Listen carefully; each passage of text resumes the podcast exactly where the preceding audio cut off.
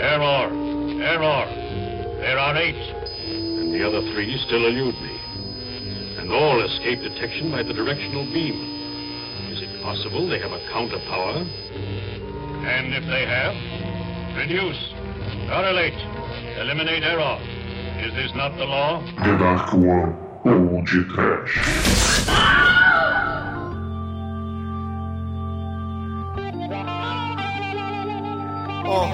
Aham. Medo, medo.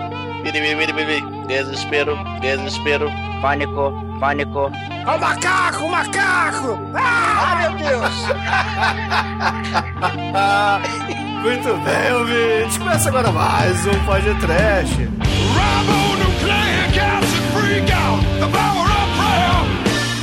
Eu sou Bruno Guter, ao meu lado está o Little Kong, mergulhador da The Dark One Productions. Douglas Freak, que é mais conhecido como Exumador. Sentado na caverna, capacete com anteninha, tchubec tchubli. Eu vi o gorilinha, tchubec tchubli. Fazendo uma bolinha, tchubec tchubli. É bolinha de sabão. Sim, rufem os tambores.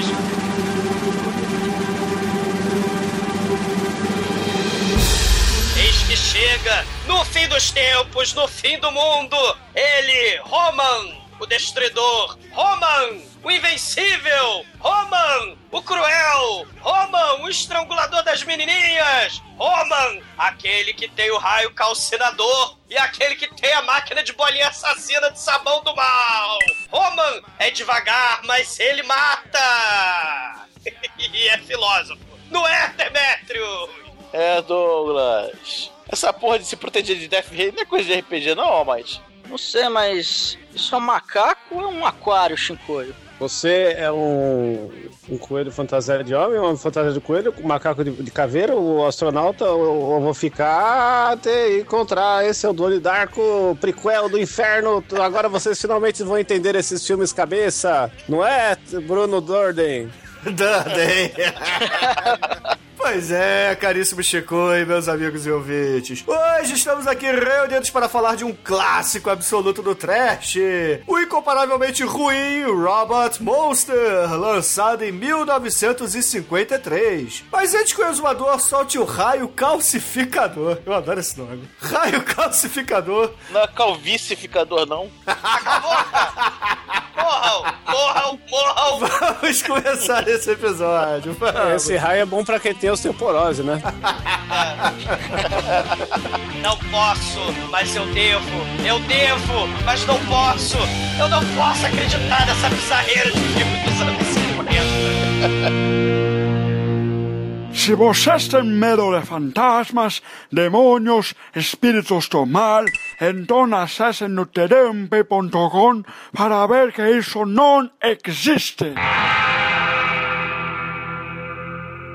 Bom, meus amigos, para começarmos esse podcast, precisamos dizer que Robot Monster tem um dos vilões mais palavra proibida da história do cinema. E isso tudo graças à trecheira que só os cinemas sci-fi bagaceira poderiam promover nos anos 50. E por isso precisamos dizer que Phil Tucker, o diretor desse filme, idealizador, roteirista e produtor, tentou e conseguiu fazer uma obra-prima do trash em apenas quatro dias. Dali One, né? Dali One.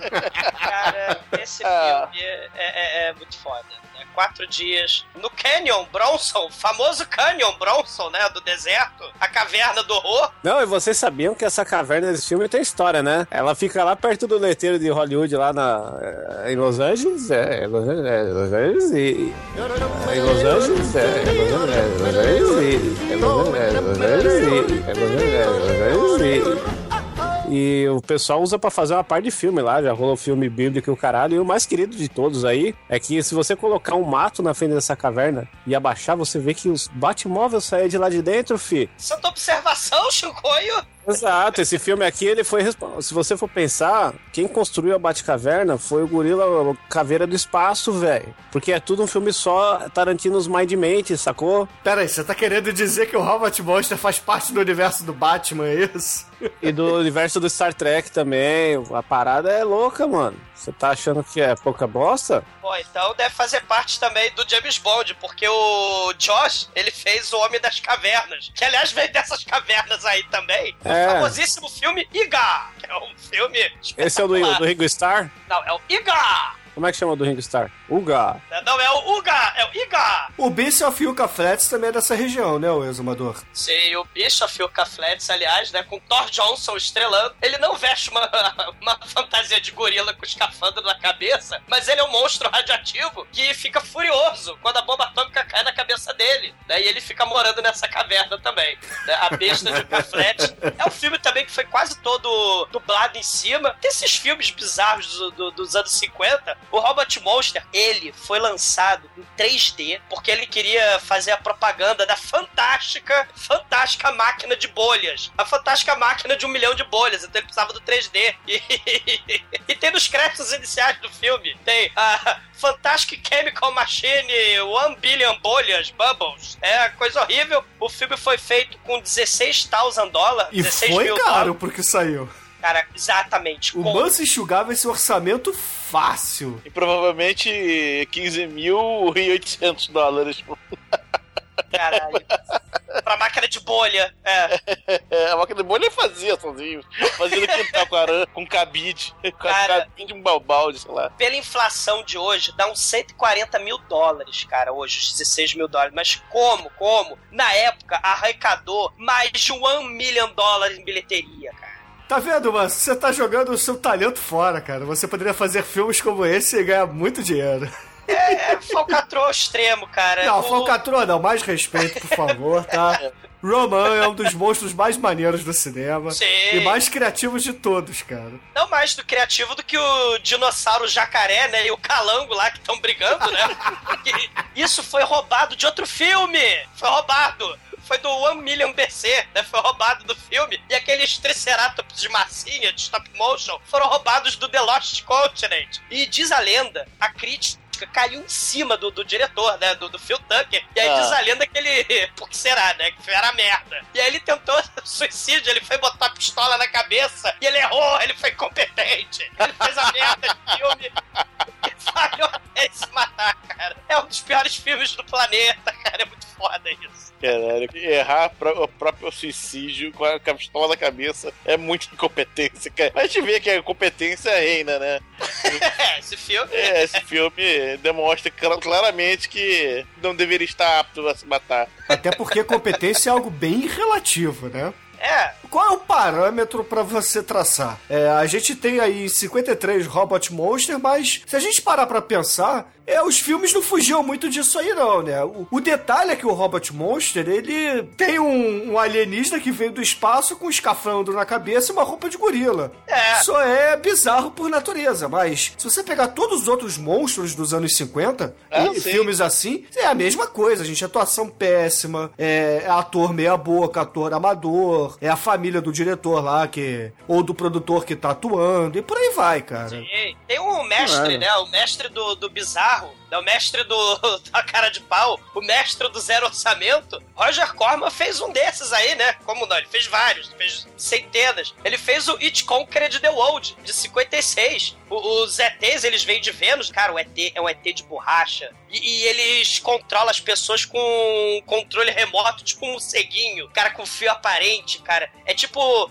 é- é, invasores de corpos, cara. É coisa horrorosa. Roger Corman também participando aí falcatruamente aí com a cara de pau. Tem o Cronos, que é um robô horroroso, né, de 1957. É um robô de alumínio. Ele chega na Terra, ele absorve a energia, né, da- das estações, da tecnologia do mundo moderno, as estações elétricas, né, e ele vai crescendo, ele fica do tamanho de prédios e tal, vira um monstro incontrolável. É, tem, tem, todo cara tem a sorte de, de monstro horroroso. A, a, a Crowley Hand, né, que é o filme de 63, né, o astronauta, que ele é atacado por ET, aí ele fica no, no espaço sem ar por 20 minutos, cai na Terra, né, a mão dele é possuída por ETs, e aí a mão dele vai matando adolescentes, estrangula as pessoas. Coisa horrível. É, Crowley Hand. Tem o, o inesquecível From Hell It Came, de 1957, né, o nativo da tribo exótica da Polinésia Levlevle, ele morre, aí ele vira uma árvore do mal, a Dona Tabanga, né, aí nome da, da vingança, a Dona Tabanga se move tão rápido quanto o Robot Monster, né, ele vai querendo se vingar das pessoas. Só que ele se mexe muito devagar, né? Quem não conhece Hell to Game, meu Deus do céu, é coisa horrível. É, a gente, a gente ainda precisa falar, obviamente, do que já foi podcast aqui, né? Nosso queridíssimo Battle Beneath the Earth, né? Porra. E tem chi- chinês falso. Esse que é o filme falcatrua. Quando o chinês é falso. Quando até o chinês é falso no filme, meu irmão. Cara, o, o chinês nem de Hong Kong é, cara. Porra. É o velho bom Durex, né? É, o velho bom Durex na, no- na cara do sujeito. Que só foram barrados por Sean Connery e é no seu inesquecível James Bond. É verdade, também o James Bond também é muito falcatrua também. Ou então o vilão lá do, do filme do Roberto Carlos, o Diamante Cor-de-Rosa. Mas vocês querem, vocês querem um monstro falcatrua de, de verdade, né? Claro, temos o Robot Monster imbatível, mas, cara, o Creeping Terror é de 64. Né? Olha a história do maluquinho. O diretor, o Arthur Nelson, ele tem uma tática meio José Mujica Marins, né? Lembra que o Zé do Caixão ele pegava e dava e vendia pras pessoas bônus de ação pro filme, né? Aí vendia pro padeiro, vendia pro, pro alfaiate, pro açougueiro, né? E aí ele ia dar porcentagem na bilheteria, né? Se o filme fosse uma maravilha, um sucesso, ainda dava uma ponta no filme, né? E aí ele fez o The Creeping Terror, cara. Ele disse, o Arthur Nelson, né? Depois que ele vendeu milhões de, de bônus de, de filme pra convencer a galera, né? Ele falou, galera, no dia da filmagem, galera, o, o monstro foi roubado. Não tem mais um monstro. Aí ninguém ficou puto pra caralho que deu dinheiro. Ele, não se preocupe. Ele botou três malucos de, agachado no chão e jogou um tapete em cima e botou um aspirador de pó na frente. Aqui está o nosso monstro. Cara, a galera tinha que ficar parada porque o monstro engolfava as pessoas. Então as pessoas tinham que se agachar e entrar pra dentro do tapete pra comer, cara. É muita falcatrua, cara. O filme é todo dublado, que nem o Bicho of the Yucca Flat, que nem algumas cenas do Robot Monster. O filme foi um fracasso, o The Crawl e o The Creeping Terror, né? E o nosso Arthur Nelson, ele foi comprar cigarro e sumiu por uns 30 anos, né, cara? Cara, É isso me lembrou bizarro. o robô escrotíssimo. É o robô versus a múmia asteca, cara, que também que é. É, o robô humano, é o robô humano contra a múmia asteca, o asteca, melhor é sci-fi max, né? Cara, esse robô também é, é muito, muito, muito palavra proibida. É pior até que o robô lá do Forbidden Planet do Leslie Nielsen, cara. Acho que é o mesmo, Ah, isso é da cara. hora. Já que agora é um churume de robôs toscos, aí eu vou, eu vou falar do Homem Bicentenário, o Robbie Williams. Que- O robô que, é peida, nada- né, Chicoio? É, robô horrível, que é simplesmente o Robin Williams pintado como se fosse o Fred Mercury prateado. Cara, é o Robin Williams, Homem de Lata do Mágico de Oz, aquela porra. Mas se você olhar esse filme por outra ótica, tudo que ele queria a vida inteira era ter um pinto. Cara, robô tosco, você tem o robô do mal, dos marcianos contra o Papai Noel, cara, que também já foi podcast. Que tem o urso que faz roar, É, exato. roar. Tem o robô que, que tenta derrotar o Papai Noel, mas o Papai Noel é invencível. Tem o robô do Star Crash, lembra? O L, né? Que ele é amigo da Caroline Moore e do Hasselhoff, né? O lightsaber. Tem por que não o robô escravo sexual do Polly, né? Voltando aqui ao episódio passado. que já foi podcast. O escravo sexual do Polly, o, o Cico, a robô Cico, coisa horrível. E a gente já citou também o Logan Han. Quem não se lembra do robô de alumínio, que tem a saia de papel alumínio, né? Ele congela as criaturinhas pra virar comida pro povo lá de cima, né? Que morre aos 30 anos. Ele também congela pessoas, bicho, né? É o robô hippie, é o Box, né? O robô de papel alumínio. Temos, claro, não foi podcast ainda, mas o Proteus, cara, do Demon Seed. O robô estuprador, cara, ele é a cadeira de rodas escrota com o braço, assim, do mal. E ele gera a criança perfeita, cara, estuprando mulheres. Cara, isso me lembra um seriado escrotíssimo que tinha uma espécie de Homem de Ferro que é, saía da, da cadeira de rodas na armadura dele que ficava dentro de uma Kombi. Talvez vocês lembrem disso, que era um latão vermelho escroto pra caralho, cara. Que é um robô também muito palavra proibida. Na verdade é uma armadura, né? Vocês lembram ué. disso? O X-Men? Exoman, Exoman, isso aí. X-Men, X-Men, X-Men era, é, foi a tentativa, a palavra proibida, de fazer o Homem de Ferro, né? O cara não tinha, não tinha direito da Marvel, mas achava maneiro um robô vermelho. Aí criou a historinha do cara que fica paraplégico e cria uma armadura a cara do aquele robô do dia que a Terra parou, né? Uhum. É, ah, igualzinho, só que tem um. É, só que é vermelho e com um visor preto e anda tão lentamente quanto esse aí. E, e, é, você só morre se você não conseguir dar um passo. Que ele é lento que nem uma porra. E era terrível, cara. Esse seriado era terrível. é, é, esse é seriado, né? Ah, é. um seriado muito foda que nunca foi pra frente, que tem o trailer no primeiro Retardotron, cara. É de um. É de um filme, é de um seriado que um, o cara é policial, ele tem um filho que morre, e aí o filho reencarna no robô dragão, comedor de carro de brinquedo do moleque, que é aquele. E aí ele ajuda o pai a combater o crime comendo carros e tacando fogo na cidade. Ô Chico, explica pro nosso ouvinte que está aí quietinho, triste, no canto dele, talvez se alegrando com o podcast, o que é o Retardotron? Isso aqui é educação, por favor, tá? Telecurso Chicoio 2000.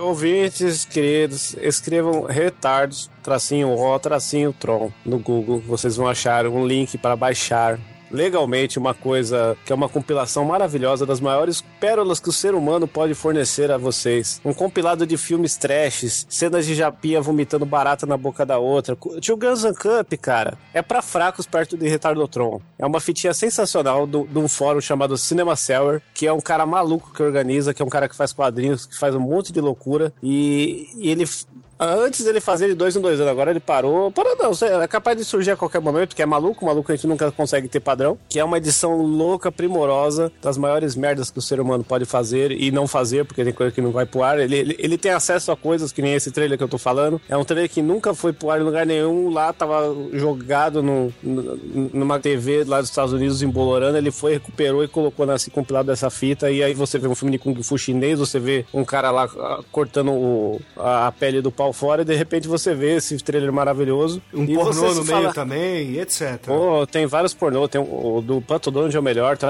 Retardotron 2. eu recomendo sempre que tiver aquela festa de casais, de amigos, assim, que vai a mulher, o cara, tal, pra quebrar o gelo. botar no dia de domingo, né? Com a macarronada ah, pra família. Cara, aquele, sabe aquele negócio? Porra, comi pra caralho, o que, que a gente vai fazer agora? Assistir Retardotron Volume 2, que, porra, é, é totalmente fenomenal. É, realmente acrescenta muita coisa e ninguém consegue desver o que viu no Retardotron e vai mudar a vida de todo mundo para sempre. Exatamente, ouvintes. Então vocês têm duas opções, tá? Na macarronada de domingo aí, como o exumador disse. Passe Robot Monster ou Retardotron Volume 1. e sejam felizes.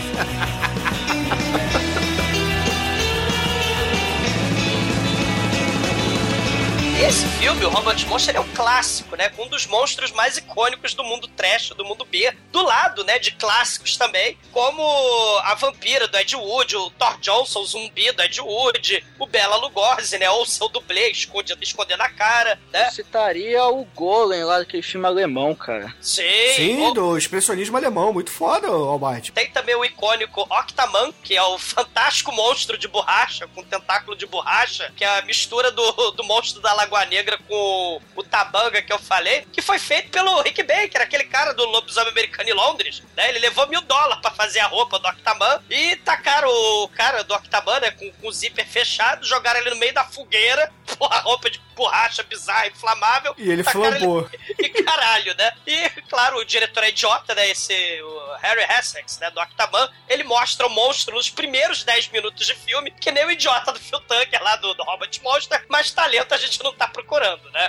E ouvintes, a gente precisa explicar para vocês que esse filme aqui, ele é bem, bem peculiar esse é um dos filmes mais incoerentes do planeta, né? Se você fica com dor no cérebro de tentar entender o que está se passando, porque o diálogo é inacreditável. O, o, cenário só tem três cenários, né? E são todos externas, não tem sete. O filme é pós-dublado. É um cara de fantasia de gorila com capacete de escafandro na cabeça. Né? É um troço totalmente surreal. Né? É uma mistura, ah. sei lá, de, de, de, de, Picasso com liquidação de carnaval da loja americana, cara. É, é, é desse nível. É, o filme ele não é muito explicado, mas convenhamos, né? O expressionismo alemão não era, entendeu? Os filmes surreais lá do Buñuel não eram, entendeu? Buñuel? David Lynch não é. Então por que vocês falam mal do Phil Tucker, cara? Porra, deixa o cara ser feliz. Não, é, agora... Eu tô me sentindo menos burro, porque eu vi o filme em velocidade de 3 sem legenda e eu falei, caralho, o que, que aconteceu aqui? Cara, o filme é incompreensível, cara.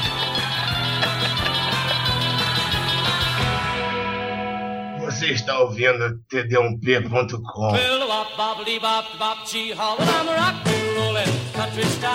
tucking, walking, country mile, popping, slopping, dig that smile, shaking, breaking. O filme começa com um letreiro muito bonito, muito colorido. Com vários quadrinhos pulp ao fundo, Almighty. Isso é importante dizer, porque na época dos anos 50, tinha muita dessa questão do Atomic Horror, a questão da Guerra Fria, muito quadrinho sci-fi, muito quadrinho de monstros e etc. E esse filme já mostra no, no seu letreiro inicial que ele faz parte desse contexto todo. E além disso, traz o piano atroz na abertura, né? Traz um pianinho. e logo dos créditos iniciais, a Automatic Billion Bubble Machine da Fisher Chemical Products. Tabajara. Claro, tava no contrato dizer isso, porra.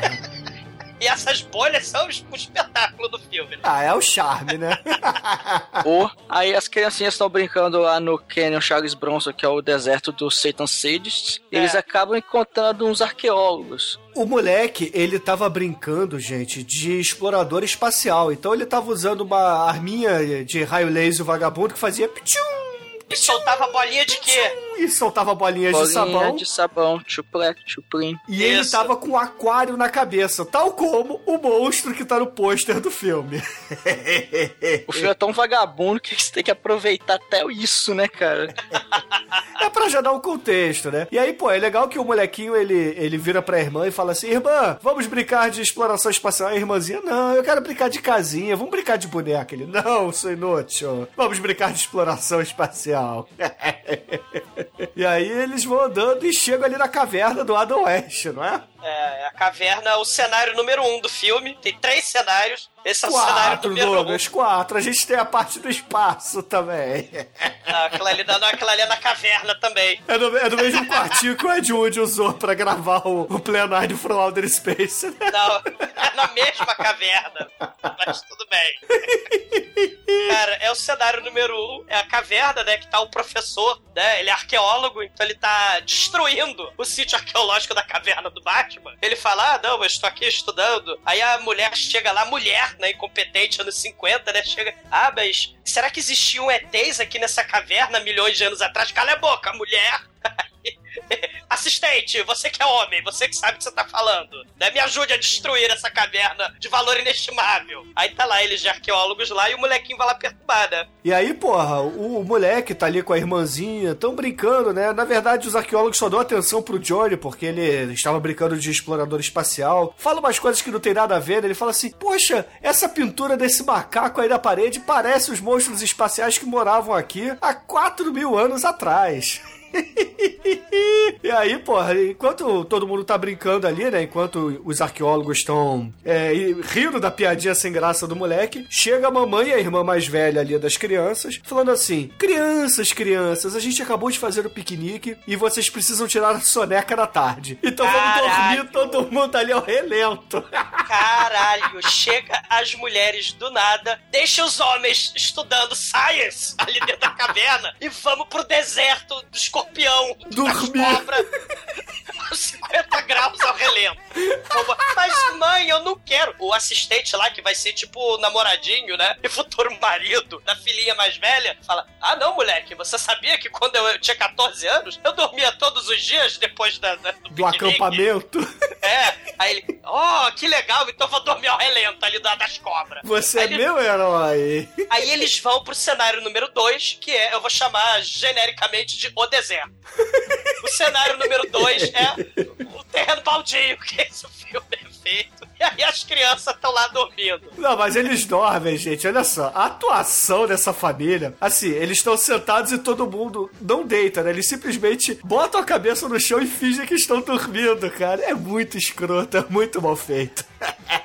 Moleque, Mas as né? crianças atuam bem no filme, são os únicos Oh. atores bons. É, você vê a qualidade do, do material, né? Aí o moleque ele acorda, ele É, vai algumas pra... horas depois, né? A gente É. tem aí o efeito de câmera, Duros. Porra, a gente tem um corte na cena, aí você volta. Assim, o diretor, ele tem qualidade, ele sabe fazer É. cinema. É, me- meus ovos também, a qualidade que é o negócio. Mas o moleque ele acorda, né? Ele vai pra caverna sozinho, aí ele vê faíscas que caem do nada do céu. E a gente fala. Ué, que porra é essa? O diretor queria que a gente achasse que era uma espaçonave. E aí começa explosão, é, efeito negativo, Cara, é trovão com neon invertido, cara. Trovão quando eu invertido é a boa descrição. E aí, cara, tem dois dinossauros, entre aspas, brigando do nada do filme. Caralho, Um essa é um cena é muito jacaré. foda.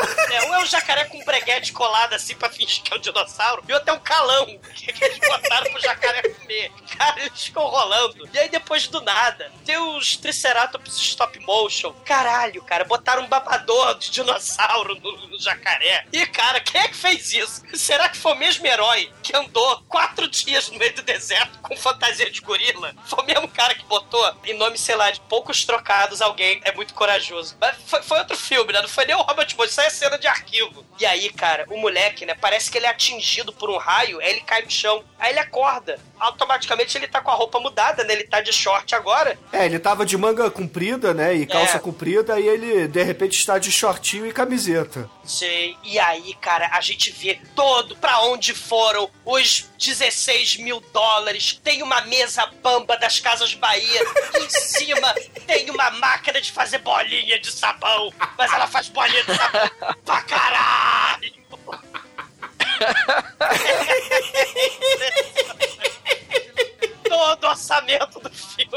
Caralho, cara, eu queria entender. A nave espacial do filme é uma caverna. Ok, isso aí é surreal, entendeu? A parada é o expressionismo, então você não precisa ter linhas muito bem definidas, você não precisa ter um trabalho é, de composição mise-en-scène muito bacana. Mas por que bolinhas de sabão, cara? Eu queria entender isso até. Mas isso é charmoso, cara. Isso dá charme ao filme. Cara, isso, meu Deus, cara, isso é, isso eleva o filme a outro patamar, isso ninguém discute, né? Porque o troço trash não define. É porque o diretor ele falou, né, que ele queria utilizar todo o poder do 3D. E aí as bolinhas de sabão aparentemente iam ressaltar no 3D maravilhoso do filme de 16 mil dólares.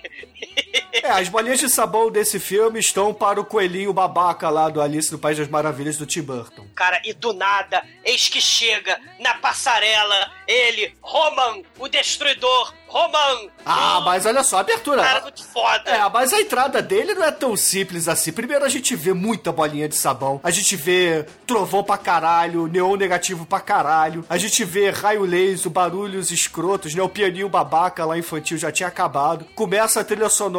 Tá bom, babaca ainda, mas tentando ser mais. é, como é que eu vou dizer? Imponente assim. Aí ele vai andando, ele vai marchando em direção à câmera. O Johnny se esconde, né? Ele fica ali do lado da, da câmera. O, o defeito do, do povo de Roma é que eles não têm visão periférica, né? Porque aquele capacete não permite que eles olhem para os lados, né? Sem virar a cabeça.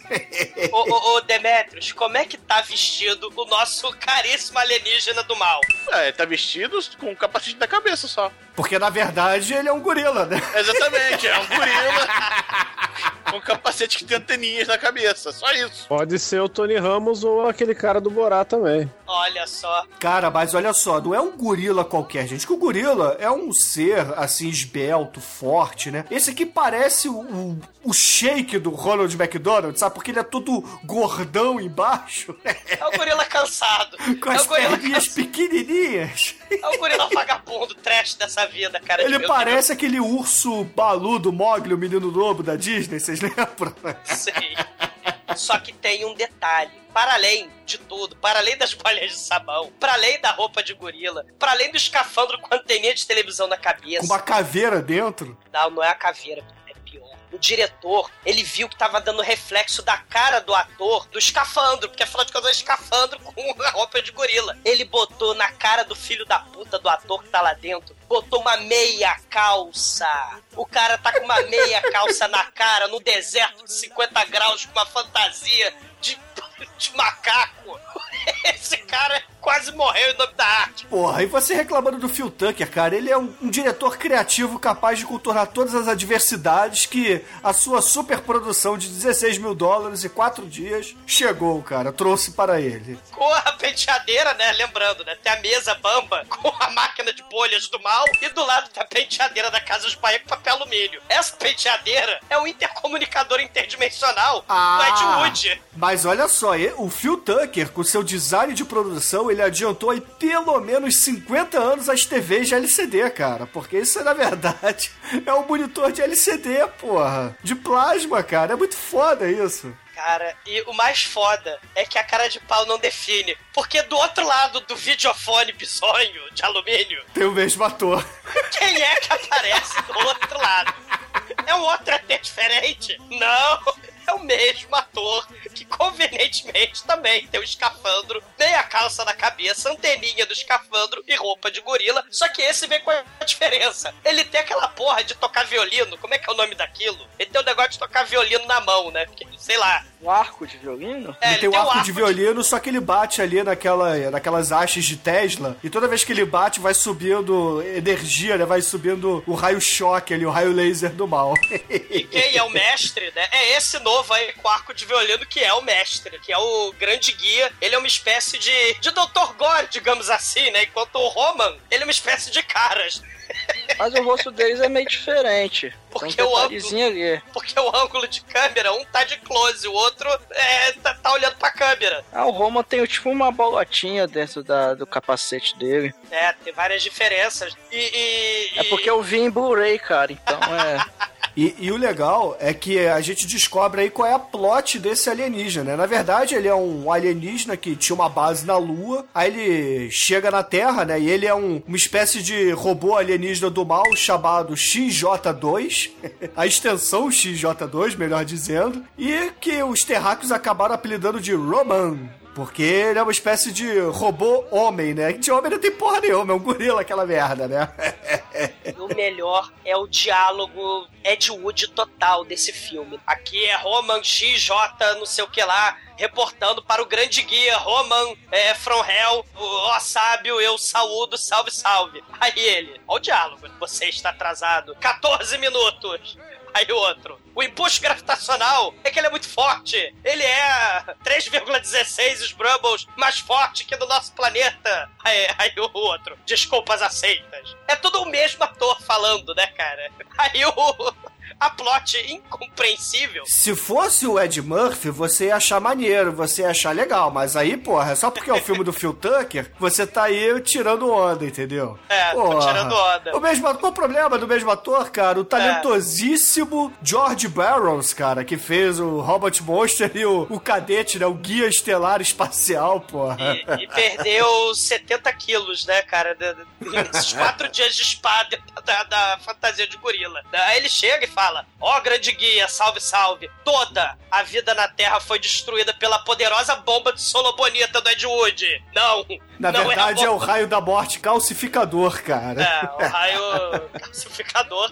Que... Caralho, por que, que cálcio mata os seres humanos? Não, na verdade é raio calcinador, né? Ah, não é calcificador, não? Não, não é, não é calcigenol o negócio, cara.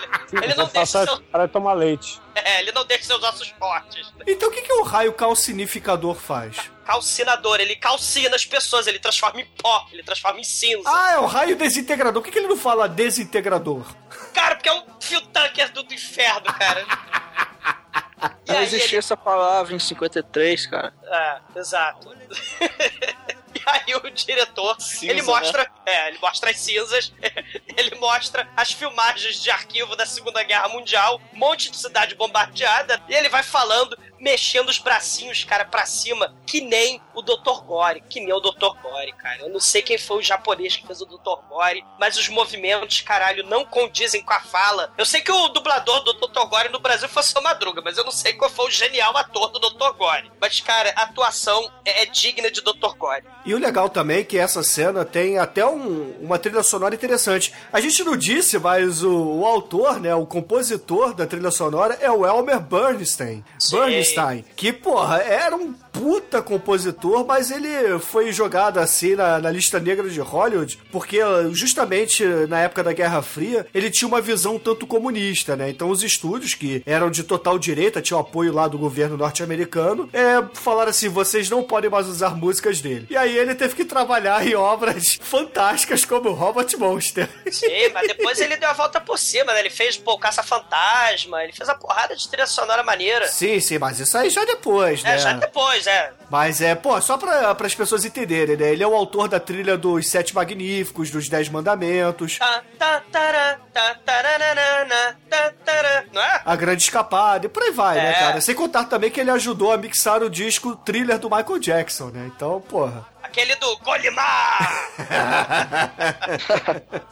Sim. Mas isso já mais à frente, né? É, daí, aí o, o. Cara, o diálogo prossegue, inexplicavelmente. Os humanos resistiram, eles tinham alguma inteligência, mas foram todos exterminados. Aí o grande guia, né, que é o mesmo ator, só que é o chefão, seu incompetente, eu quero fatos, eu não quero palavras. Aí ele, não, mas meu, meu meus scanners aqui, meus, meus rastreadores, estão dizendo que tá 00 plus aqui, não tem ninguém vivo. Aí ele, seu idiota, você está errado. É, aqui tem, na Terra tem oito pessoas vivas. Sim, você é o idiota, o seu raio desintegrador da morte matou todos menos oito. Você fracassou na sua missão. Aí eu fico pensando, porra, esse grande guia aí, ele é foda, cara. É o chefe que eu não gostaria de ter, né? Porque a Terra tinha o quê? A população de quantos bilhões de pessoas, né? É, ele diz que matou 2 bilhões né, na, da época. Matou 2 bilhões e sobraram 8 pessoas. Pois mais, é, tem né? menos. É, digamos que a população da Terra fosse de 2 bilhões de pessoas na época, que provavelmente não era, mas enfim, são os dados estatísticos do filme, e sobram 8, cara, de. fa- faz o percentual aí, cara, de, de erro, cara. Tá muito menos que a margem de erro do Ibope, porra.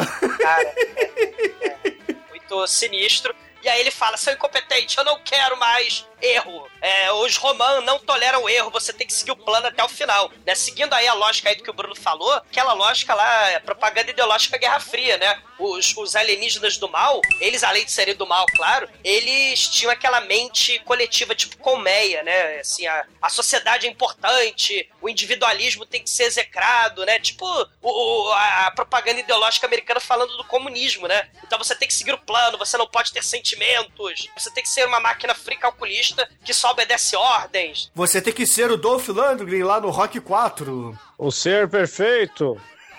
O, o grande guia, ele fala: então, seu incompetente, mate os humanos, né? E aí temos a Deis para o nababesco cenário número 3, onde estão escondidos os, os seres humanos, né? que é a favela. Cara, é, é o seguinte, o, o Johnny, né, ele vê essa porra toda, ele vê esse diálogo, aí ele sai correndo ali pelo deserto, né, ele passa pelo piquenique onde ele dormiu, onde ele estava brincando com a irmãzinha. Aí, é, a, a impressão que eu tenho é que o diretor do filme, ele conseguiu alugar apenas o quintal da casa e que ele filma, né, porque o dono da casa não deixa ele nem usar o interior, porque o moleque, ele tem que entrar sempre pelo muro, cara. Ele sobe o muro, chega ali, aí a gente percebe que eles estão ali num- numa favelinha, e aí o diálogo é: Olha só, Johnny, você não pode sair daqui de dentro da nossa casa, porque a gente sobreviveu à, devastação do Roman, porque nós colocamos fios, palavra proibida aqui na nossa casa. Na laje, eles botaram o gato net, cara, botaram o gato da Light, cara. Ô, Bruno, sabe por que, que os- o- eles ficam do lado de fora da laje? Por causa da luz natural. O filme é todo externo pra aproveitar o sol. E, e- e o moleque, ele, ele entra na, na, na babesca laje pulando o muro, porque a casa pós-apocalíptica não tem porta. Eles pulam o muro. Coitado do X-Men aí, né? Cara, e o mais foda é que a- o Gato Net, ele protegeu a casa, fez um campo de força anti-raio calcinador, cara. Anti, que anula lá o raio do Roman e anula o poderoso scanner, né? O scan do, Não, do, não, do não, Roman. Não, na verdade, ele só anula só o scan. O que anulou o Darth Rey foi o soro do super soldado. Mas vamos lá. Ah, sim, é verdade. Você está certo. E, pô, a gente tem que dizer também que o papai agora do, do Johnny, né? Porque o filme é, ouvintes, o filme ele realmente não faz muito sentido, né? Ah, agora o papai, o papai do Johnny, ele é o arqueólogo do início do filme, entendeu? Ele casou com a mãe dele depois da invasão alienígena. Muito bizarro, é muito bizarro. A gente recebe a explicação desse cientista, que era um arqueólogo, mas agora é um cientista foda pra caralho, que os seres humanos foram devastados, né? Corroborando lá o que o Roman tinha conversado com o grande guia, e que tem ainda três cientistas espalhados na Terra. E naquela casa tem apenas ele, a mulher, a irmã, o Johnny e a irmã mais velha, né? Que é aquela que, que chegou lá no início do filme chavecando o, o arqueólogo mais novo, né? O, o, o Roman, ele não ouve e não vê nada do lado de lá da laje, né? Se eles saírem da laje, ele passa a ver e ouvir, mas isso não vai ter, não vai ter a menor importância. ao longo do filme. É verdade, né? O arqueólogo até pergunta assim: puxa, por que, que o Roman pousou a sua nave espacial aqui do lado da nossa casa, né? Aí a mulher dele fala assim: é, vai ver que ele tá procurando a gente, né? Os scanners deles ti- tiveram alguma informação que o fez pousar aqui. Aí eu fico perguntando: caralho, como é que uma caverna voa, né? Porque a caverna que é a nave espacial dele. Cara, o Roman, ele, do nada, o comunicador interdimensional penteadeira papel alumínio Casas Bahia dele, ele telefona pro videofone papel alumínio Casas Bahia da laje. E, caralho, a TV dos seres humanos, né? A laje. Aí o Roman, eis que surge, né? Humanos malditos! Por causa de um cálculo errado meu, o raio calcinador fez sobrar oito seres humanos vivos. E eu vejo por esse papel alumínio cinco aí do lado de lá. Apareçam! Que eu vou ser é, muito misericordioso. Eu vou dar uma morte indolor pra vocês. Porque resistir é inútil, afinal de contas eu vou destruí-los. Cara, o discurso do Roman é muito foda, cara. A gente vê que ele não sabe contar muito bem. É, ele é muito ruim, cara. Ah, porra, vocês têm que levar em consideração que ele tem dedo de gorila e tá com a cabeça dentro do escafandro, cara.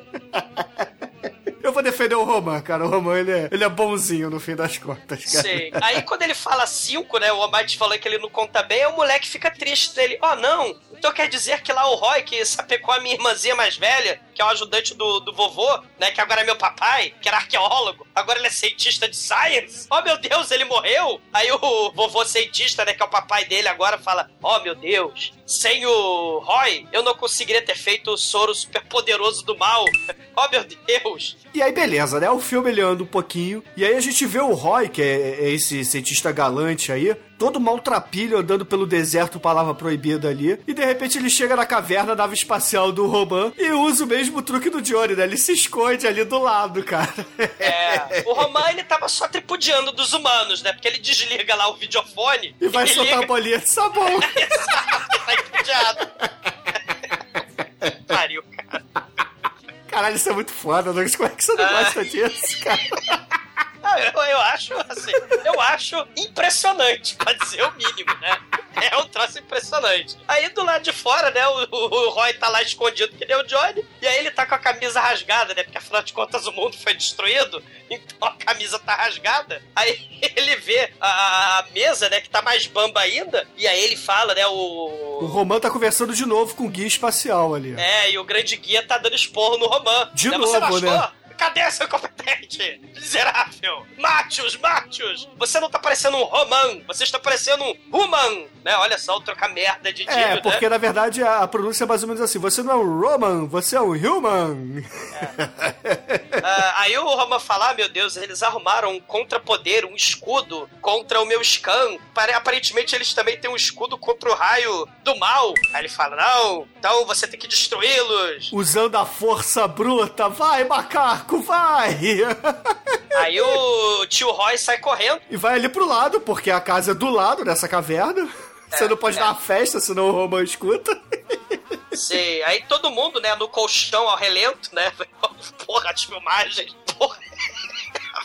A galera no colchão ao relento. Aí o Roy chega pulando muro, né? Porque é a festa, essa favela, né? essa família é muito unida. Aí ele fala: Oh meu Deus, o- o- a caverna do mal tá cheia de equipamentos do mal da Casas Bahia. É, mas antes disso, todo mundo fala assim: Roy, Roy, você está vivo, você está vivo. E aí ele explica por que, que ele está vivo. Afinal de contas, ele tomou o soro do super soldado que o Demetrius tinha dito. Cara, galera, o soro é um troço tão foda. O soro cura, olha só, ele cura todas as doenças do mundo. Inclusive ele o cura, resfriado. ele cura gripe, cura afta, cura hemorroida, cura broxidão, ele cura Cara, fimose. Ele cura, as duas AIDS que o ser humano pode ter, cara. Ele cura. Cara, cara, é a água do Cazuza. É. Eu lembro da água do Cazuza. Eu, tava, tava na, na Bienal, na fila da Bienal, há muito tempo atrás, assim, aí vi um, um cara ma- magro, esquelético, com a cara do Cazuza. É a água do Cazuza, é a cura, cura espinhela que, que é caída. É a mesma coisa, cara. Cura, cura bico de papagaio, cura não sei o quê. É a garrafada do Lago da Carioca. Exatamente, não era água mineral só mesmo, mas que tava quente pra cacete, mas o cara era maneiro. A lama do Rock Rio também faz isso? Na, a lama do Rock Rio faz você perder peso. Não, faz você perder muitos dólares, né? Não, não muitos dólares, você perde, perde muitos pesos, porque o, o peso da Argentina é muito desvalorizado em relação ao real. Só por isso. Ele, você, a lama do Rock Rio, no máximo faz você perder alguns dólares. Cara, mas o soro da cura do super soldado é muito foda, porque afinal de contas é science. Ele cura até a calvície, Douglas. Você Ah, queria um soro desse? Tomar no cu, Bruno. Né? Cara, vocês lembram o soro lá, o soro Highlander lá do Star Trek Remake Reboot, sei lá, né? Do sangue do Capitão Kirk, né? A porra dessa. Cura, cura morte, cura broxidão, cura porra toda. E aí o, o Roy, ele fala, pô, o, o nosso querido cientista fodão aí, o nosso papai cientista aí, ele tacou na gente esse soro e tacou em duas pessoas, o Jason e o McCloud, né? O Highlander, que eles sobreviveram. E aí, o que, que eles vão fazer? Eles vão até a base espacial aqui na Terra ainda, vão pegar um foguete e vão até a estação espacial que orbita a Terra. Que além dos oito seres humanos que sobraram aqui na Terra, a gente tem alguns seres humanos lá em cima. Então a gente vai fazer a Arca de Noé espacial. Sim, eles vão, cara. a- o plano, né? Eles querem tacar um pouquinho do soro no foguete, né? Porque afinal de contas o foguete não ser alvo também do. O foguete pega gripe! Porque o foguete vai ser imune! Não, isso raio. é, não, Douglas, isso é a metáfora. Eles vão levar o soro pro espaço pra dar a vacina pra todo mundo que está lá. Não é combustível de foguete pra ele não pegar gripe espacial, cara. Porra.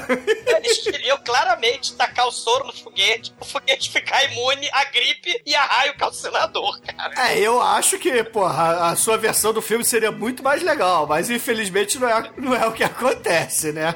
Cara, aí tem um pequeno problema, né? Ó, se a gente levantar voo, o, o Roman vai ver. Se correr o bicho pega, se o bicho come, né? O Roman vai ver e vai explodir a gente. Ah, mas se a gente não avisar a galera lá da base espacial, eles vão atirar na gente, né? Vão atirar no foguete. Então, mulher, você que sabe mexer aí no videofone, vai consertando o videofone aí. Vai mandar uma mensagem pra base espacial. Você tem dois dias pra isso, que eles vão sair daqui a dois dias. Mas, olha só, vá logo, mulher. E aí a gente tem o momento videoclipe do filme, né? Só que sem música.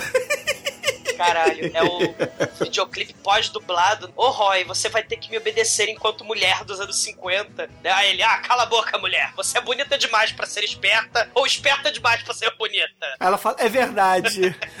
Mas você está soldando errado, Roy. Eu sei fazer trabalho manual melhor do que você. Ele, ah, então quer dizer que você tem que lubrificar isso aqui? Cara, é um diálogo.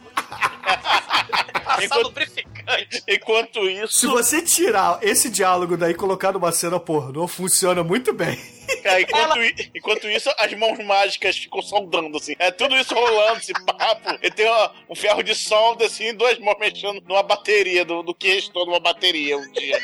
Cara, muito Parece foda. um voice-over do Daniel Azulay no programa que ele tinha nos anos 80, cara. É, isso aí, é. Exatamente. E aí a mulher, oh meu Deus, eu sou mulher, eu sou muito fraca, eu tô cansada, eu não consigo mais controlar minhas mãos, elas estão tremendo. Oh, meu Deus, eu não vou conseguir. Aí eles botaram a mulher pra trabalhar dois dias seguidos, mas foda-se, porque o foguete decola de qualquer jeito. E aí o Romão puto telefona pra eles. Alô, tá lá? Tô sem. Humanos! Tá lá, torcer é ótimo, né, cara? É um bom português. Cara, o filme é é uma série de telefonemas, cara. O filme nada mais é do que uma série de telefonemas. Humanos! Ontem eu vi cinco de vocês, mas agora eu vejo seis. Aí, ó, então quer dizer que ele ainda não sabe do Jason do McCloud Highlander. Aí ele, agora eu sei, porque você me avisou, mulher estúpida. Aí, e pra mostrar que eu sou foda, Romão Destruidor, eu vou pegar o arquivo lá da Segunda Guerra Mundial do foguete explodindo.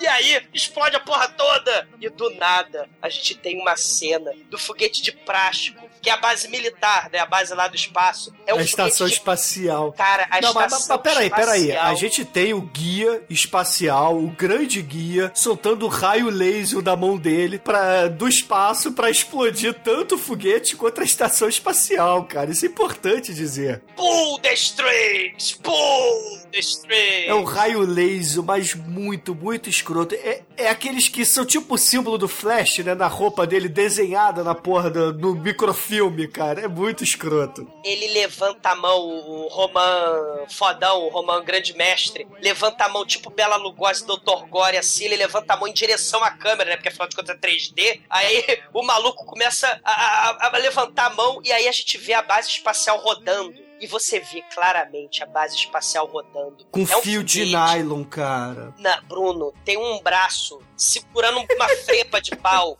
e tem um foguete de plástico com fogo de artifício colado no cu do foguete, preso na vareta, e tem um sujeito balançando isso e dá pra ver o braço do sujeito balançando, cara. Ah, isso é muito bom, cara. Isso é muito bom. E aí o Romão, o destruidor do espaço, ele exploda agora! Aí, pum, explode a porra toda, cara. E aí sobram apenas seis seres humanos no universo inteiro. Três mulheres e três homens. E, e aí o Roman, né, fala, é dos 2 bilhões de seres humanos, agora só existem seis. Chances de vocês, negativo. Negativo. Negativo. Negativo. Negativo. E aí ele fala, ó, vocês têm duas chances. A primeira, vocês têm a morte indolor, sem resistência, pacífica. Ou a segunda, vocês têm a morte que vai doer muito, se vocês resistirem. É, mas aí, porra, tem- acontece algo que o Roman não esperava, né? Ele finalmente vê a filha mais velha ali do arqueólogo e se apaixona. Na verdade, ele tá botando o arqueólogo, começa a conversar com ele, né? E com a família toda. Aí, ó, por que, por que você a gente? Eu odeio ela, minha mulher. A mulher reproduz, a mulher tem que morrer. Ok. Aí, você odeia meu filho? Aí o moleque solta a língua pra ele ele fala assim: o moleque é insolente. Insolente. Maldito, a humanidade está perdida, viu? Sua língua condenou a humanidade. Vo- Você, você odeia minha filha? Ele, opa, Mostra peraí, pra filha volta. mais velha, né? É, Aí ele. aí, Opa, very pera- nice. Pera, pera aí, volta. Volta aí, volta aí o videofone. Tá lá, tá lá, tô sim. Volta Não, aí, volta aí. Eu quero falar com ela. Não, como assim você quer falar com ela? Não, vai bater um papo. Dá pra chama, deixa se ela vier, a gente conversa. Pô, Caralho. caralho. Bateu o tesão King Kong nele, cara. Bateu É. ele, ó, olha só, mulher, eu quero você na Batcaverna aqui, eu quero você na Gorila Caverna. Kong Cave. É, eu, eu vou botar as bolinhas de sabão, o jantar, Vou botar o Barry White ali no fundo, entendeu? Mas claro, tudo mobília Casa Bahia, tá?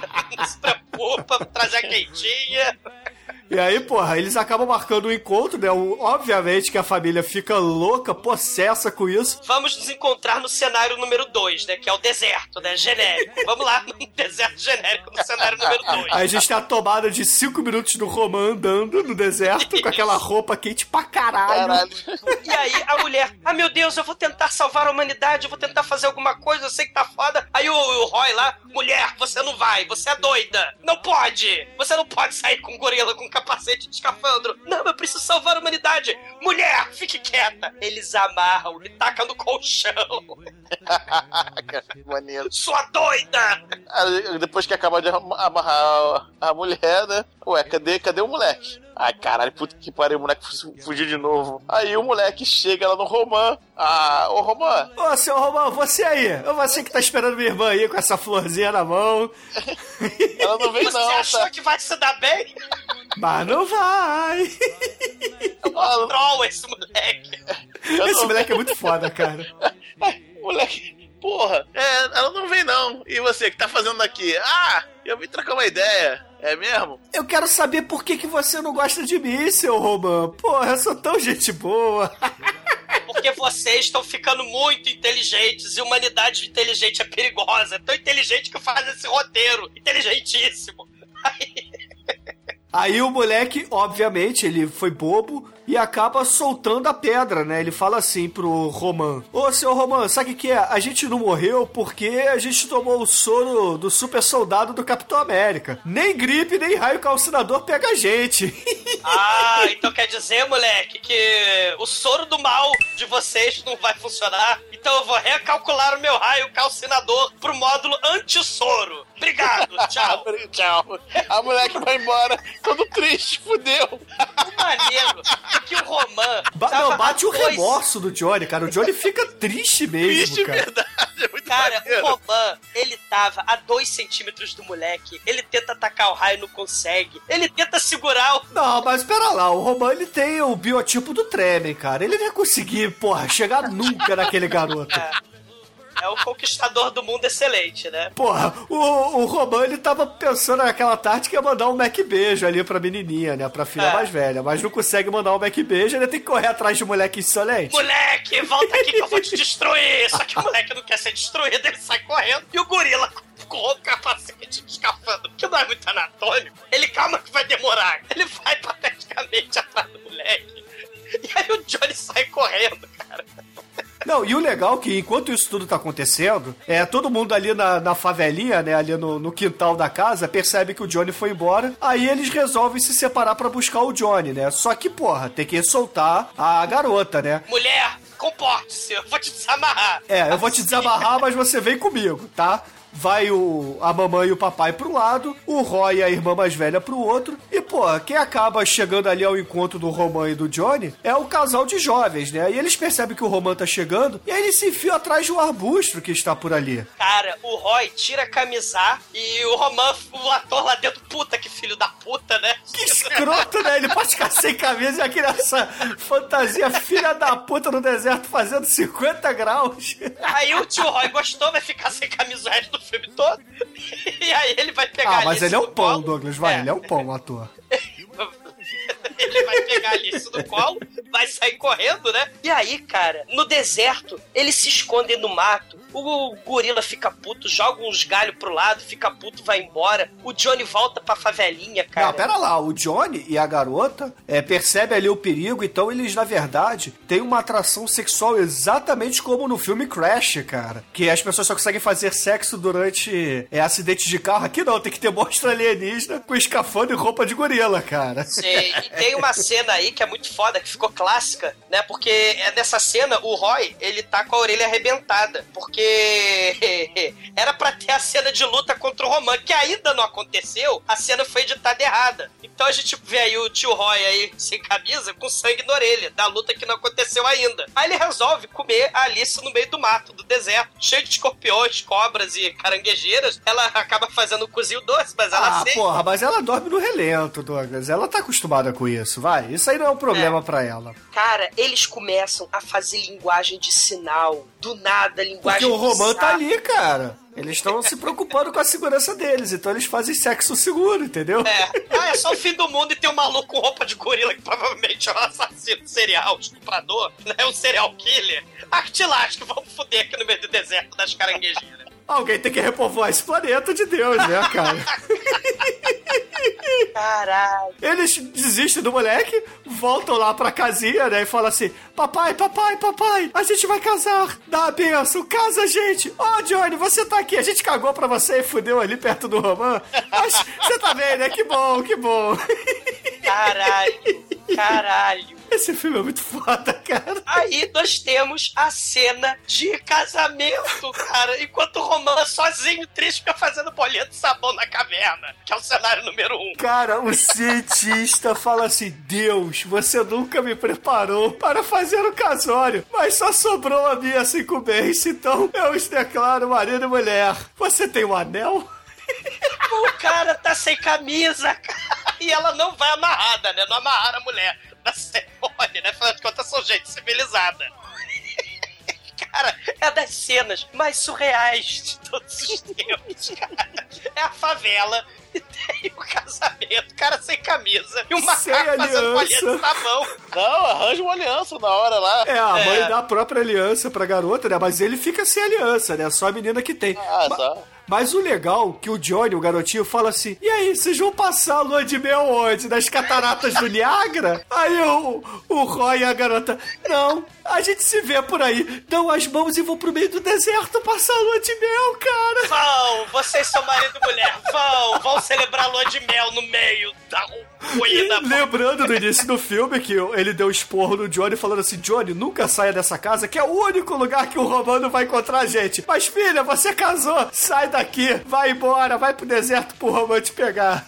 Ai, tudo bem, eu vou, mas deixa eu buscar minhas coisas. Caralho, que coisas, né? Tu faz a, a lata, um pente quebrado, as cordas pra amarrar ela, Não, sei lá. E, no corte seguinte, na cena seguinte, ela não tem nada, né? Ela falou isso só pra doce.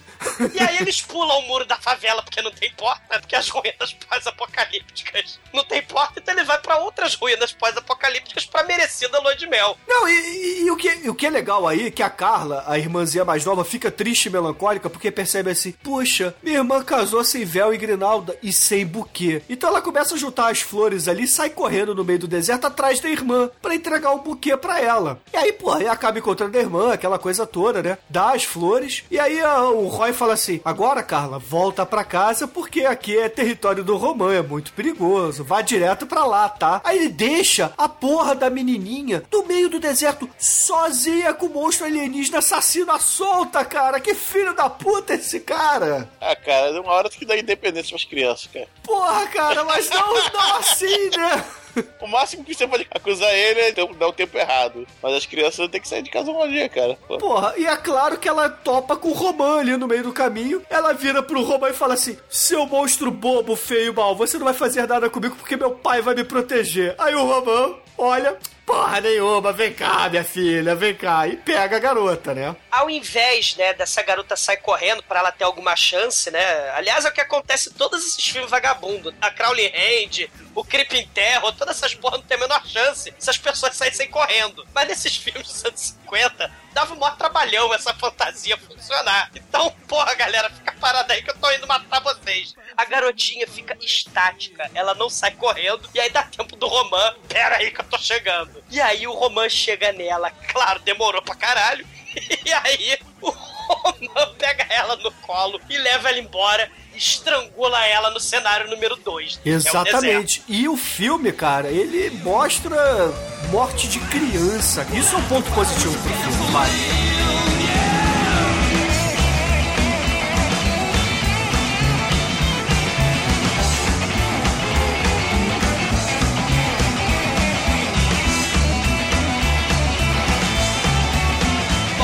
Mata a garotinha no cenário número 2, ele vai pro cenário número 1, um, que, que é a nossa querida caverna, bate caverna, e aí, ó, grande guia, fique feliz comigo que eu sou um romano, o conquistador, o destruidor, sou muito foda. Eu matei a garotinha. Eu sou andrajoso aqui nessa roupa e minhas bolinhas de sabão. Eu sou foda, eu matei. Foi um simples. Olha a frase dele. Foi um simples caso de estrangulamento. Eu sou fodão, matei a menina de 5 anos de idade. Agora, pô, seu grande guia, faz o seguinte, cara, deixa a Alice viver aí, vai, pô, deixa ela, né, pô, pô, né, diz que sim, diz que sim, sim, né?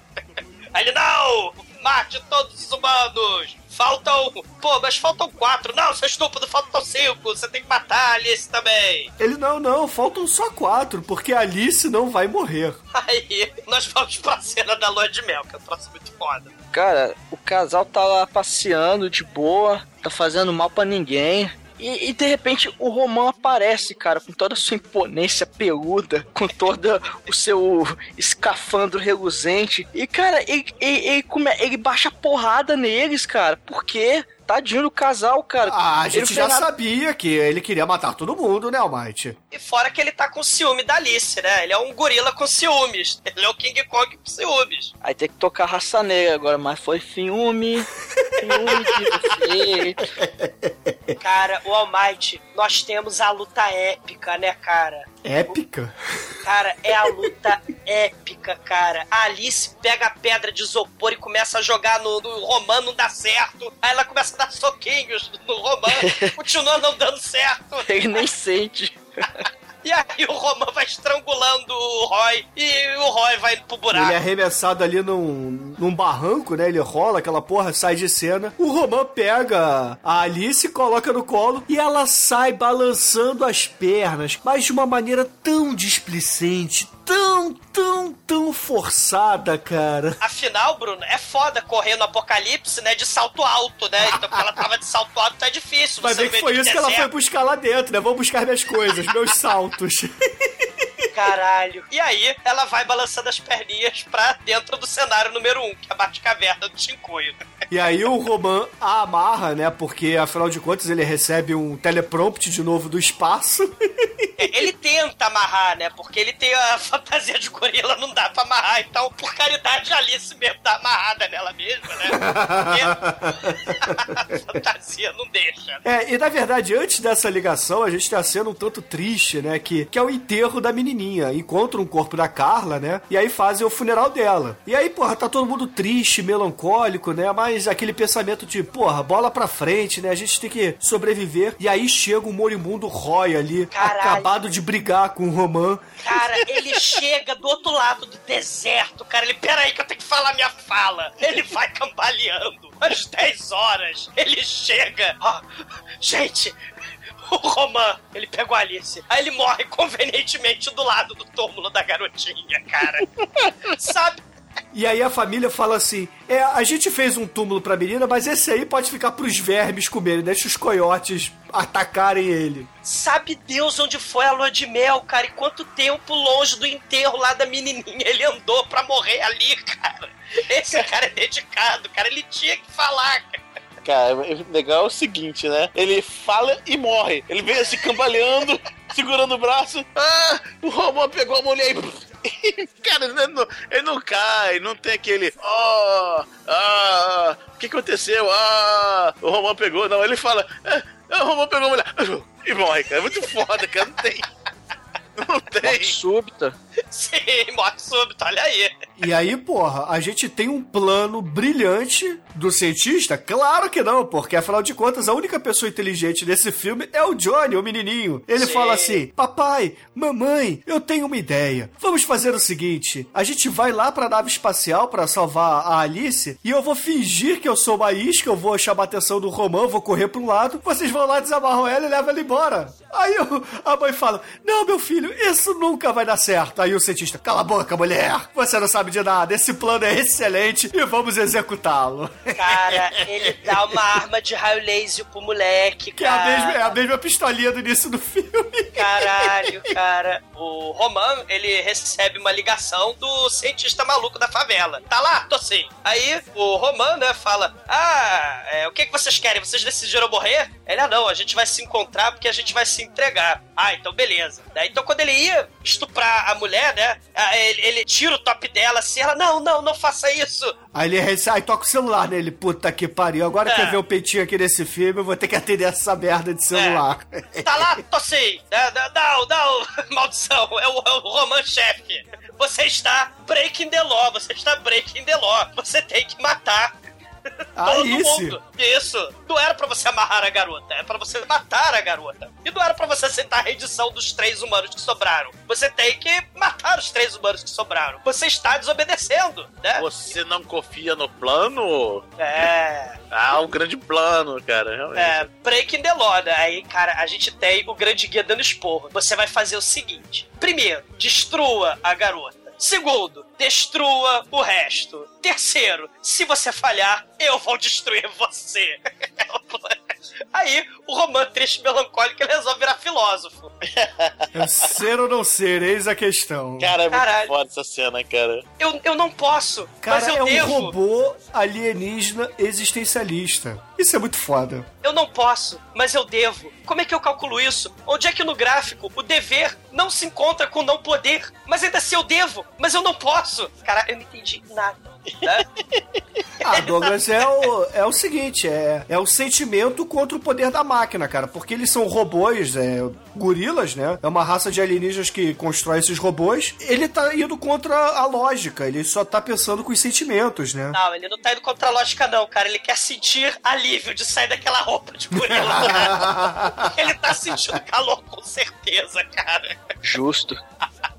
E aí, porra, nesse meio tempo chega o Johnny ali, né? O Johnny sai gritando: Ô, seu Roman, seu Roman, eu vim aqui falar contigo, vem aqui bater um papo. E aí ele consegue chamar a atenção do Roman, que sai de frente ali da caverna. Tempo suficiente pra chegar ali o papai e a mamãe soltarem a Alice, que estava toda amarrada, não é? E o filho da puta do cientista maluco resolve destruir todo o equipamento de 16 mil dólares das Casas Bahia. Ele vira a mesa bamba, ele taca o troço no chão.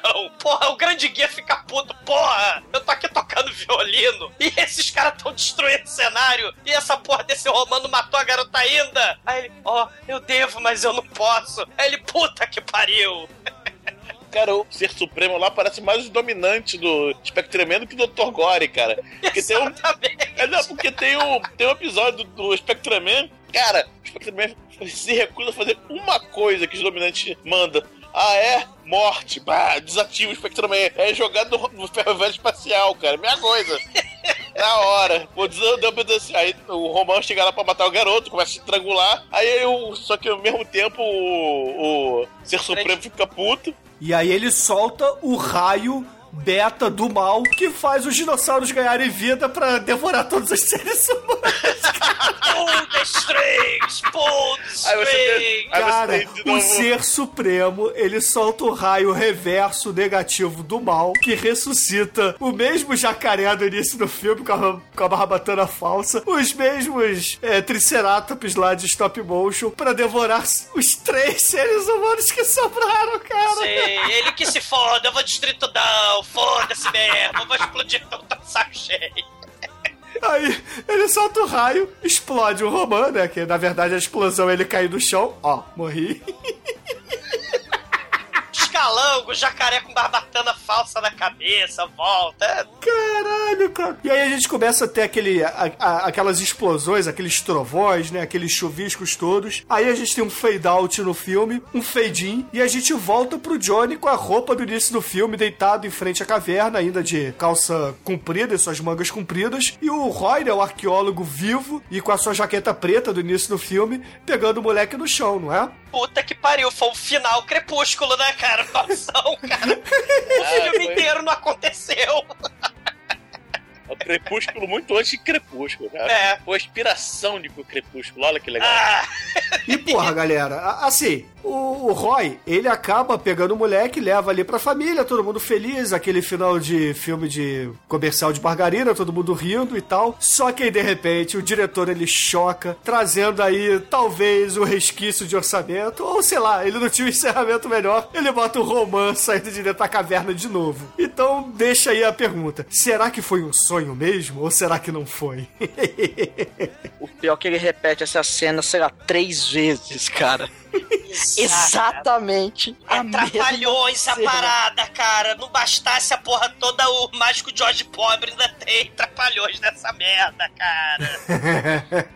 Em vez de ser Ô, ô. os peitos do Howling 2, no final do Howling 2 é o monstro andando em direção à que é câmera. muito melhor, diga-se de passagem. Que é o monstro? O Roman, claro, porra. Peito a gente vê em ok, qualquer. né? Cara, peito a gente vê em qualquer lugar. Um gorila com escafandro na cabeça só é Robot Monster, porra. Eu diria que é mais exclusivo, mas melhor não é não. é, eu acho que a palavra que o Demetrius usou foi melhor que a minha.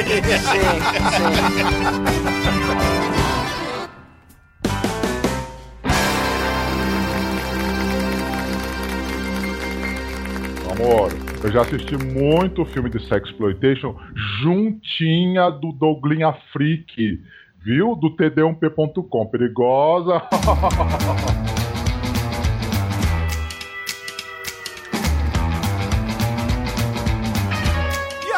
Caríssimo exumador, por favor, diga aí para os ouvintes do podcast o que, que você acha de Robot Monster e a sua nota de 0 a 5 para ele. Cara, é um dos filmes mais incoerentes de todos os tempos. Não faz, porra, sentido nenhum. Né? O que é muito foda. Porque, afinal de contas, é, é- ele é considerado, com louvor, um dos piores filmes de todos os tempos, do lado de, Ed Wood, por aí vai. Cara, é um gorila, fantasia de gorila, com capacete de ET de escafandro, antena de TV, máquina de fazer bolinha de sabão, calango versus o jacaré com barbatana falsa de plástico, que é uma cena de, de roubada de, de outro filme, né? Filosofia filosofia barata do gorila com tesão do King Kong, o futuro pós-apocalíptico da favela dessa família muito unida. Puta que pariu, né, cara? É, é, assim, é, é- é espetacular, porque é comédia não intencional e é tão bizarra que fica engraçada, cara. É tipo Ed Wood, né? O Plenine, o Blair Glenn, o Bride of the Monster. É tipo Manos, o The Raids of Faith. É tipo a cama assassina, a cama que come. É tipo a nave dos monstros, o Creeping Terror, a besta de Ucla.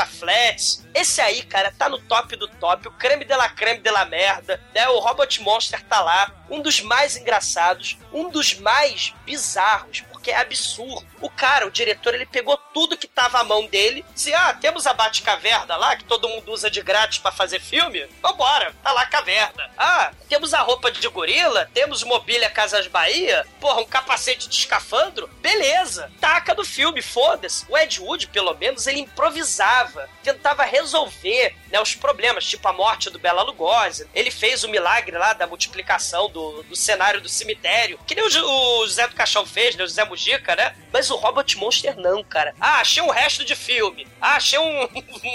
Jacaré, um calango brigando. Ah, tem um, eu conheço um cara aí que é da Fisher Chemical Bubble Machine e, porra, vou lá. Tá aí o filme. É restolho de tudo, cara. É um troço assim. Cara, é das coisas mais bizarras. Tudo dá errado pra caralho. O resultado é absurdo. Mas é justamente por isso que é incrível, cara. É, isto é incrível. Isto é erradamente incrível. É muito divertido. É, não faz sentido nenhum. E por não fazer sentido nenhum, essa porra toda, eu vou dar nota 5 pra essa merda. Excelente! E agora, caríssimo Anjo Negro, por favor, diga para os ouvintes o que você achou de Robot Monster e sua nota para ele.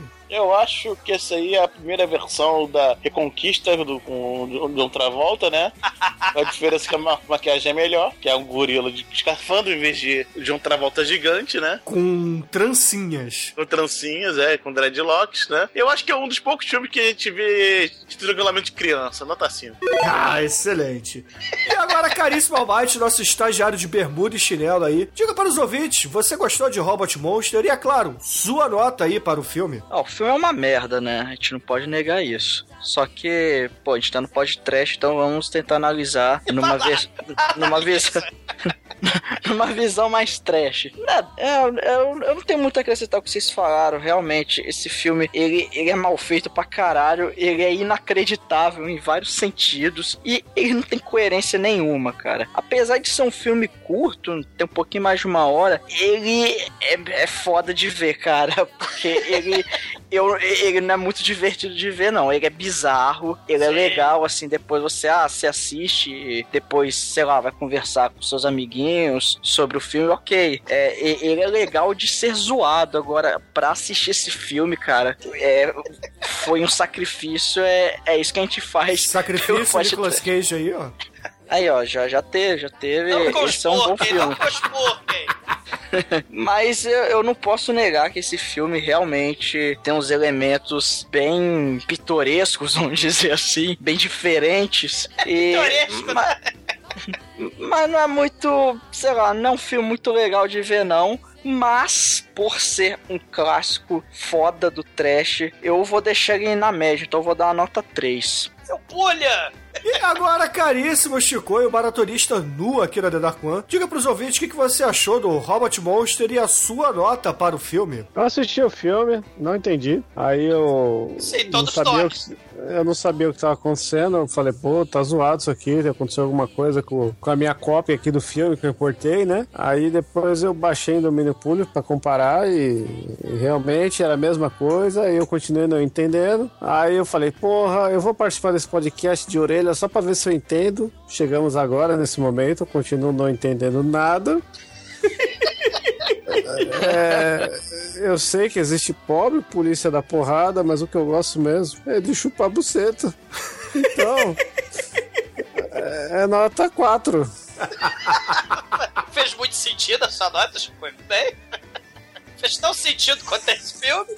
Excelente. E caríssimos ouvintes, a minha nota pra Robot Monster não pode ser diferente de 5, cara. Esse filme aqui é uma obra que define o trash, define aquela paixão que nós temos. É, tem faísca caindo do teto, tem nenhuma palavra proibida, a gente tem um gorila robô espacial com escafandro na cabeça, a gente tem cenas de mulheres dos anos 50 seminuas, porque aquele topless ali quase foi um nu. E, cara, o filme... Bolinha de sabão. Bolinha de sabão, por que não, né? Muitos conceitos de science bizarra, né? Mas o que eu acho legal, que o filme, ele artisticamente, assim, se você ignorar o baixo orçamento, os atores ruins e tal, a história do filme, ela beira um, um quê de existencialismo, beira um quê também de surrealismo. Então, cara, fantástico, cara, é fantástico, não tem muito o que dizer, vocês já falaram tudo. E a minha nota deu a média pro filme aqui no podcast de 4,4, cara. Que é uma puta nota pro Robot Monster, mas que, se o Manso e o Tremen tivesse aqui, certamente seria maior.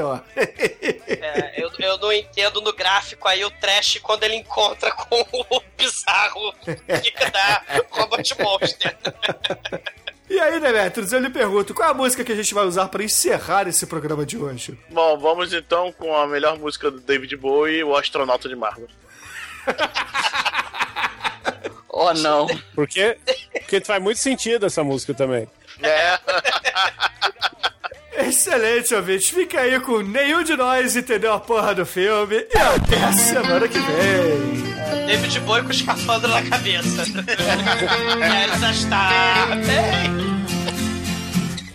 A lua inteira agora é um manto negro oh, O fim das vozes no meu rádio oh, oh. São quatro ciclos no escuro deserto do céu Quero um machado pra quebrar o gelo.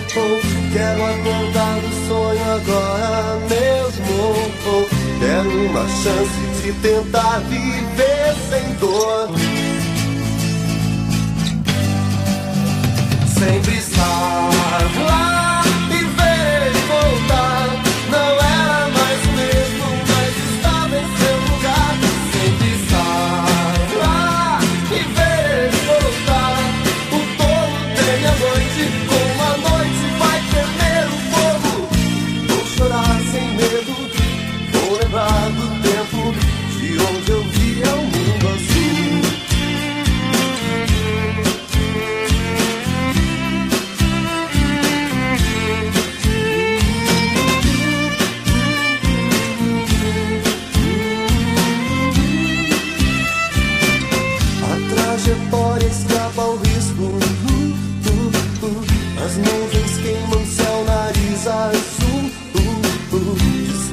estranho, eu voltei mais puro do céu.